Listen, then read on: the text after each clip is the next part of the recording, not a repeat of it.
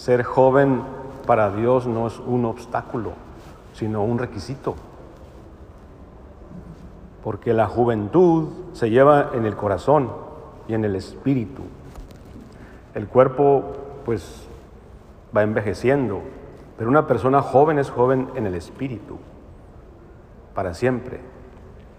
Entonces, consérvate joven, Adriana, siempre, nunca envejezcas, nunca. Siempre sé joven, porque es un requisito para Dios ser joven. ¿Cuáles son las características de un joven? Tiene grandes ideales, está más dispuesto a iniciar grandes aventuras. Y la más grande aventura que podemos tomar nosotros en la vida, y lo digo para ustedes jóvenes que están aquí acompañándote, para ustedes, la más grande aventura que podemos tomar en esta vida es creerle a Dios y embarcarnos en su proyecto. No hay una más grande aventura que podemos tomar en el transcurso de nuestra vida aquí en la tierra. Por lo tanto, si ustedes jóvenes están haciendo cosas y están planeando cosas y tienen aspiraciones grandes, si dejan a Dios fuera de sus planes, van a fallar. No van a llegar a nada. Dios tiene que estar primero en el centro de su vida. Mira, cuando yo era un muchachito más chiquito que tú, yo buscaba a Dios. Yo creo que todos lo buscamos. Y yo decía las mismas preguntas que ustedes se, hacen. ¿Quién hizo el universo? Como dijo el, matemático Leibniz, ¿por qué hay algo en lugar, de? Nada. Why is there something instead of nothing? ¿Quién es la causa de todo lo que hay? ¿Por qué hay galaxias? ¿Por qué hay estrellas? Yo quería saber. El mismo, el mismo matemático Leibniz que ustedes estudian en la escuela, él mismo concluyó que es Dios. Llámale como quieras. Última causa, ser supremo, la causa de todas las cosas. Llámale como quieras, pero el universo no se hizo solo. Alguien lo causó. Tiene que ser alguien poderosísimo. La última causa, a él ya nadie lo creó, él es el creador de todo. Y yo creí, yo creí que en la parroquia, es decir, en la iglesia, yo iba a conocer más a ese Dios. Y entonces aprendí que ese Dios se hizo hombre, el Dios creador de todo el universo, se hizo hombre como nosotros en Jesús. Y aquí lo, miramos. Hoy en día, muchachos, la situación que vivimos hoy en día es muy parecida a la situación que se vivía al inicio de la iglesia, con el paganismo, con el rechazo de Dios. Hoy estamos en la misma situación, pero el ser humano ya se dio cuenta el ser humano ya se dio cuenta que con todo lo que tenemos, con todos los avances científicos que tenemos, el corazón sigue vacío, porque solamente Dios lo puede llenar. Por eso, muchachos, si ustedes ya están pensando en Dios y, si tienen a Dios dentro de su mapa y su plan, felicidades. a uno de ustedes lo conozco muy bien, a él lo conozco parcialmente, también a él. A él no lo conozco bien, pero él les puede ayudar, por seguro lo sé. Él les puede decir que vale la pena seguir a Dios, porque él lo veo todos los domingos en la, parroquia, así como yo iba como él todos los domingos a la iglesia, porque yo, yo quería conocer a Dios. Y toda la vida lo he tratado de seguir conociendo. Y en, este caminar me he encontrado con Adriana, porque ella escogió venir a mi parroquia. Digo mi parroquia porque el obispo me la designó. Y conocí a los padres de Adriana, y aquí a la parroquia, pues gente viene, gente se va, es normal. Unos, unos se van y otros llegan, es lo normal. Es normal. Eso se vive en todas las parroquias. Unos, unos, unos están aquí desde que llegué, otros se han ido, otros están llegando. Viene gente, todo el mundo a nuestra parroquia. Unos por un tiempo, vienen ingenieros de paso que vienen a la Ford dos, tres veces a la misa. Pero gente viene, gente va, hay una base que está firme ahí en la parroquia. Porque ¿qué es lo que estamos buscando la gente que vamos a las iglesias? ¿Qué es lo que tú buscas, Adriana, cuando tú vas a la iglesia? ¿Qué buscas, eh? A Dios, ¿verdad? ¿Y dónde lo encontramos? En su palabra, en los sacramentos. Adriana, como todos nosotros, tiene dones y talentos que Dios le dio. Adriana tiene don de liderazgo. Es muy capaz, muy competente. Tú le confías una tarea difícil y ella la resuelve. Es una persona que eh, en inglés decimos resourceful person. Ella encuentra la solución. Y me comentabas, ¿qué vas a hacer cuando seas grande? Me dijiste. Está pensando ser, estudiar arquitectura. Y eso es algo muy hermoso porque refleja la mente de Dios. Dios es como un arquitecto. Es el arquitecto de todo el universo. ¿Quieres que le siga hablando a los jóvenes? Padre. ¿Sí o no? Sí. Ok, necesito tu permiso, ¿eh? Miren muchachos, un día en mi búsqueda de Dios fui a un retiro. Me impresionó mucho lo que dijo un sacerdote. Dijo, miren a su alrededor. Todo lo que ustedes ven estuvo en la mente de alguien. Vean esa silla, vean esa mesa. En la mente de quién estuvo antes de ser silla, en la mente del carpintero. Es cierto que los carpinteros hacen un croquis, un mapa, primero un diseño en papel, en su mente, y luego lo materializan. Vean esas bancas en las que ustedes están sentados. Vean este edificio, en la mente de quién estuvo. ¿De un qué? De un arquitecto. Todo nos dijo, todo lo que ustedes miran estuvo en la mente de alguien antes de estar visible, materializado. Lo mismo dice, dice, todo el universo debe haber estado en la mente de alguien antes de haber sido universo. Y lo, más que, lo que más me impactó fue cuando me dijo, ahora, tú, tú, tú, y tú, y tú, y yo, todos nosotros estuvimos en la mente de quién? Dios nos pensó. Y eso es el amor de Dios. Que Dios quiso que tú existieras. Que Dios quiso que tú existieras. Y es, es lo que nos habla el profeta Jeremías. El profeta Jeremías dice, palabra de Dios dice, es Dios hablándonos a través del profeta y dice, antes de darte la vida, ya te había yo escogido. Es decir, te pensé.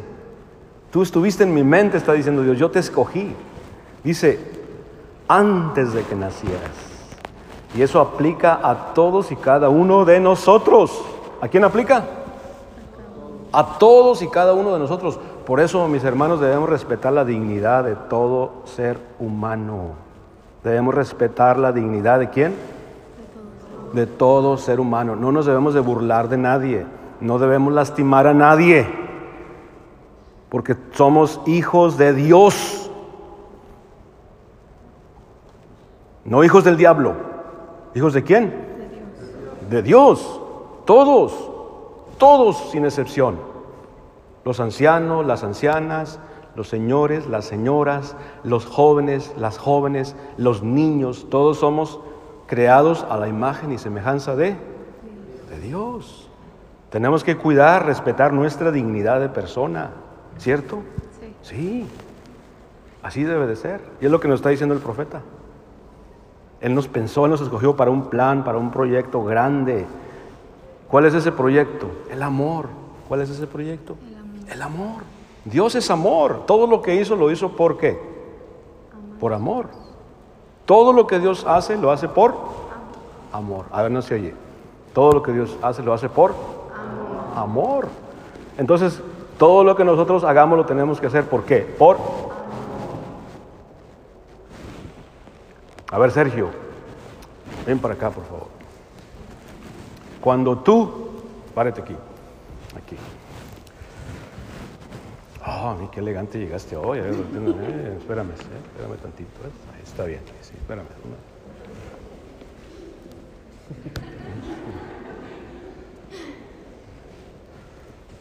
Muy bien, muy bien.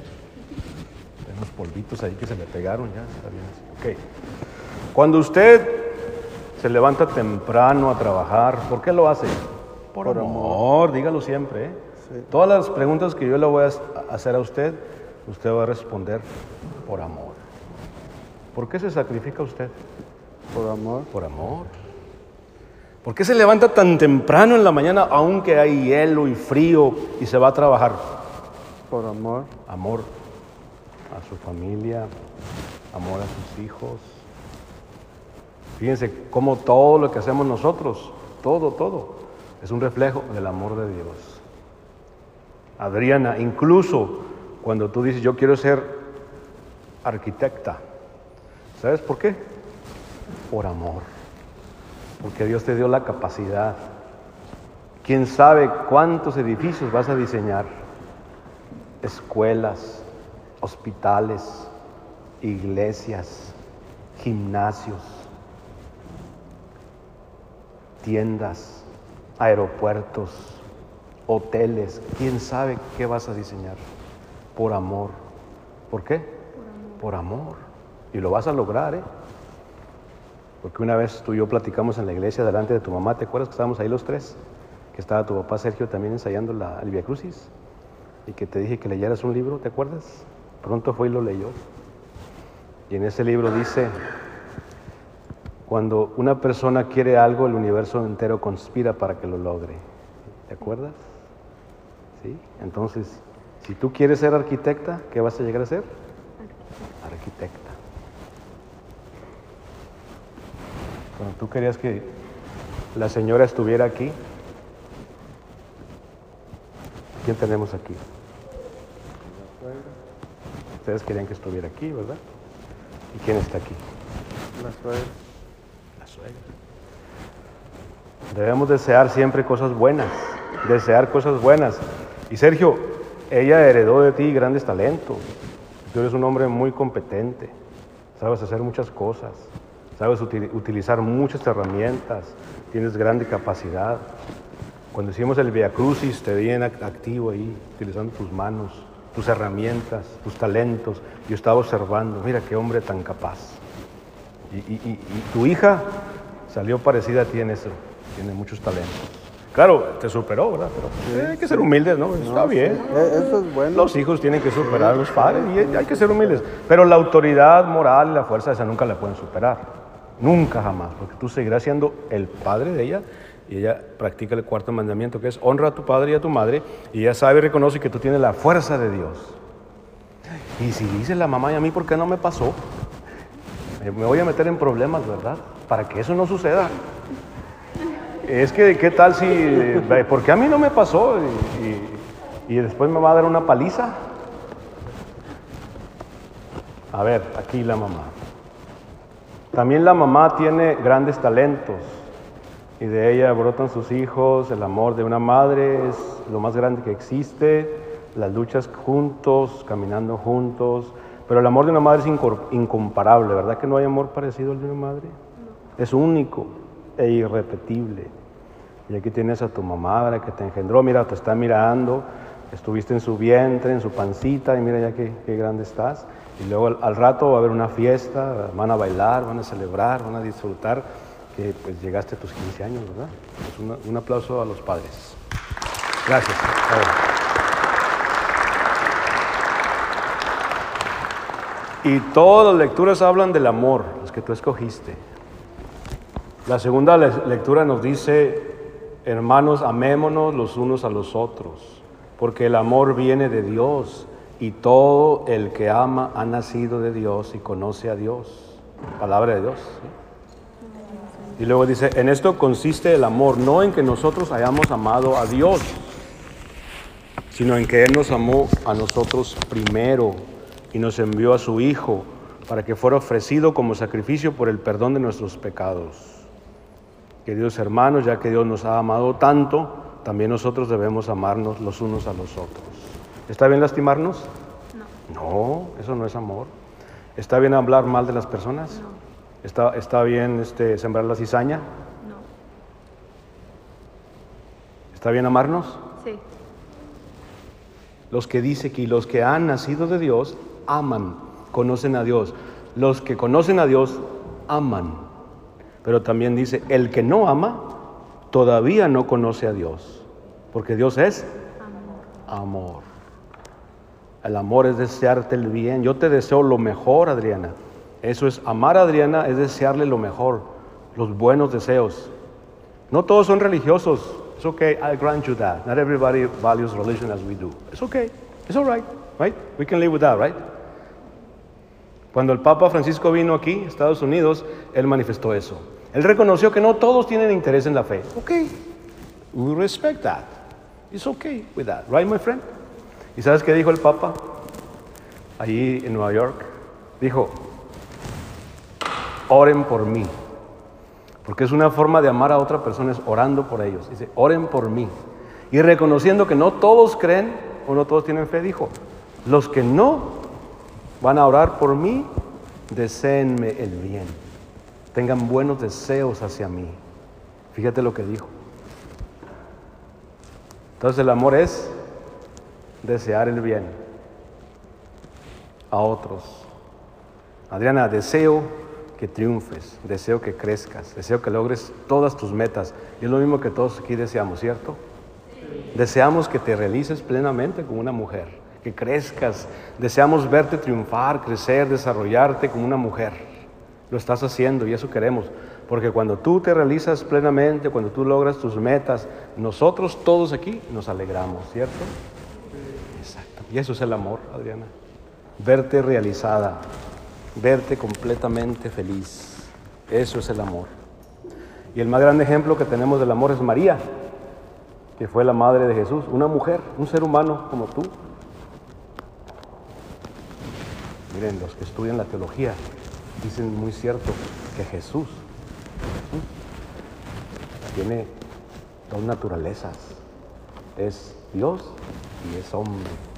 ¿Qué es? Dios y hombre.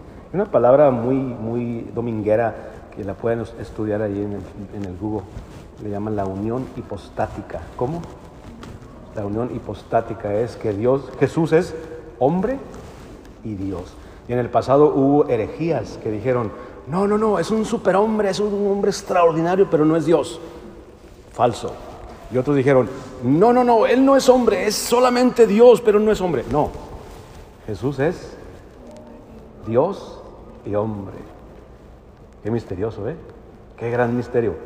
Pero María, María es un ser humano. ¿Qué es? Para mí, Adriana, es mucho más fácil acercarme a María. ¿Por qué? Porque es un ser humano. Y el mejor camino para Jesús es María, porque es un ser humano. Claro, podemos acercarnos a Jesús porque es hombre también, tanto cuanto que es hombre, pero hay algo en él de divino, ¿no? Que es algo mucho, muy grande. Y, pero María nos lleva a Jesús. Y ya cuando estamos con Jesús, Jesús nos lleva al Padre, porque Dios es uno y no obstante es Padre, Hijo, Espíritu Santo. Adriana, una cosa más, ¿eh? Te, te voy a pedir permiso de pasar a los muchachos al frente. ¿Me das permiso de hacerlo? Sí. La escucharon, ¿eh? Please do pass now, así que pasen aquí. Gracias. Allá hasta arriba, párense arriba. ¿eh? Muy bien, muy bien, muy, muy elegantes los, los cuatro. ¿eh? Es- Hay una palabra en inglés, spiffy. Digan todos, spiffy. Significa elegante, muy elegante. Nos vamos a entrevistar brevemente. ¿eh? Tu nombre, Yael, Yael, ¿y cuántos años tienes, Yael? 6, 16. Yael, ¿qué vas a hacer cuando seas grande? truco, ¿Ingeniero electricista? Electrical engineer? Ok, bravo. Su nombre. Osvaldo Díaz. Osvaldo Díaz.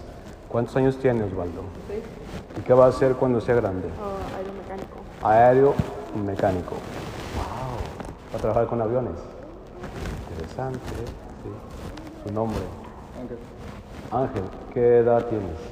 quise ser ¿Qué vas a hacer cuando seas grande? artist, Artista. ¿Qué tipo de artista? ¿Pintor, cantante o...? Ah, la música. Ok. ¿Qué instrumento tocas ahora? no. You better start soon, ¿ok? The time flies, ¿ok? Si tienes un maestro, mira, acércate a él. Te puede guiar, te puede guiar. Él es productor, tiene bandas, así que mira, I give you a lead.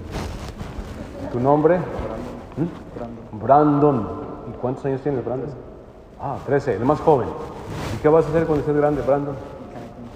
Mecánico de ingeniería. ¿Te gusta diseñar carros? Ok, vas a aprender a usar el CATIA y todo eso. Excelente. Un aplauso a los jóvenes. Bravo. Me faltó un chambelán, ¿verdad? Usted. Ay, perdón, es el papá. Ya le había preguntado a él. Ya pueden regresar, ¿eh? Ahora, Adriana ya nos dijo, ya nomás quiero terminar con lo que decía el póster. ¿Se acuerdan que les dije una vez? Que cuando fui a hacer mi año de servicio en uh, St. John the Baptist, en Monroe, había un póster en los pasillos, ¿te acuerdas? ¿No te he dicho esa historia a ti? Visitaba St. John the Baptist todos los días, a los niños de, de kindergarten hasta 8 grados. Y pasaba por los pasillos así y veo un póster que decía, Your life is God's gift to you. What you do with your life is your gift to God. And I went like, wow. Español, tu vida es el regalo que Dios te ha dado. Lo que tú hagas con tu vida es el regalo que tú le das a Dios.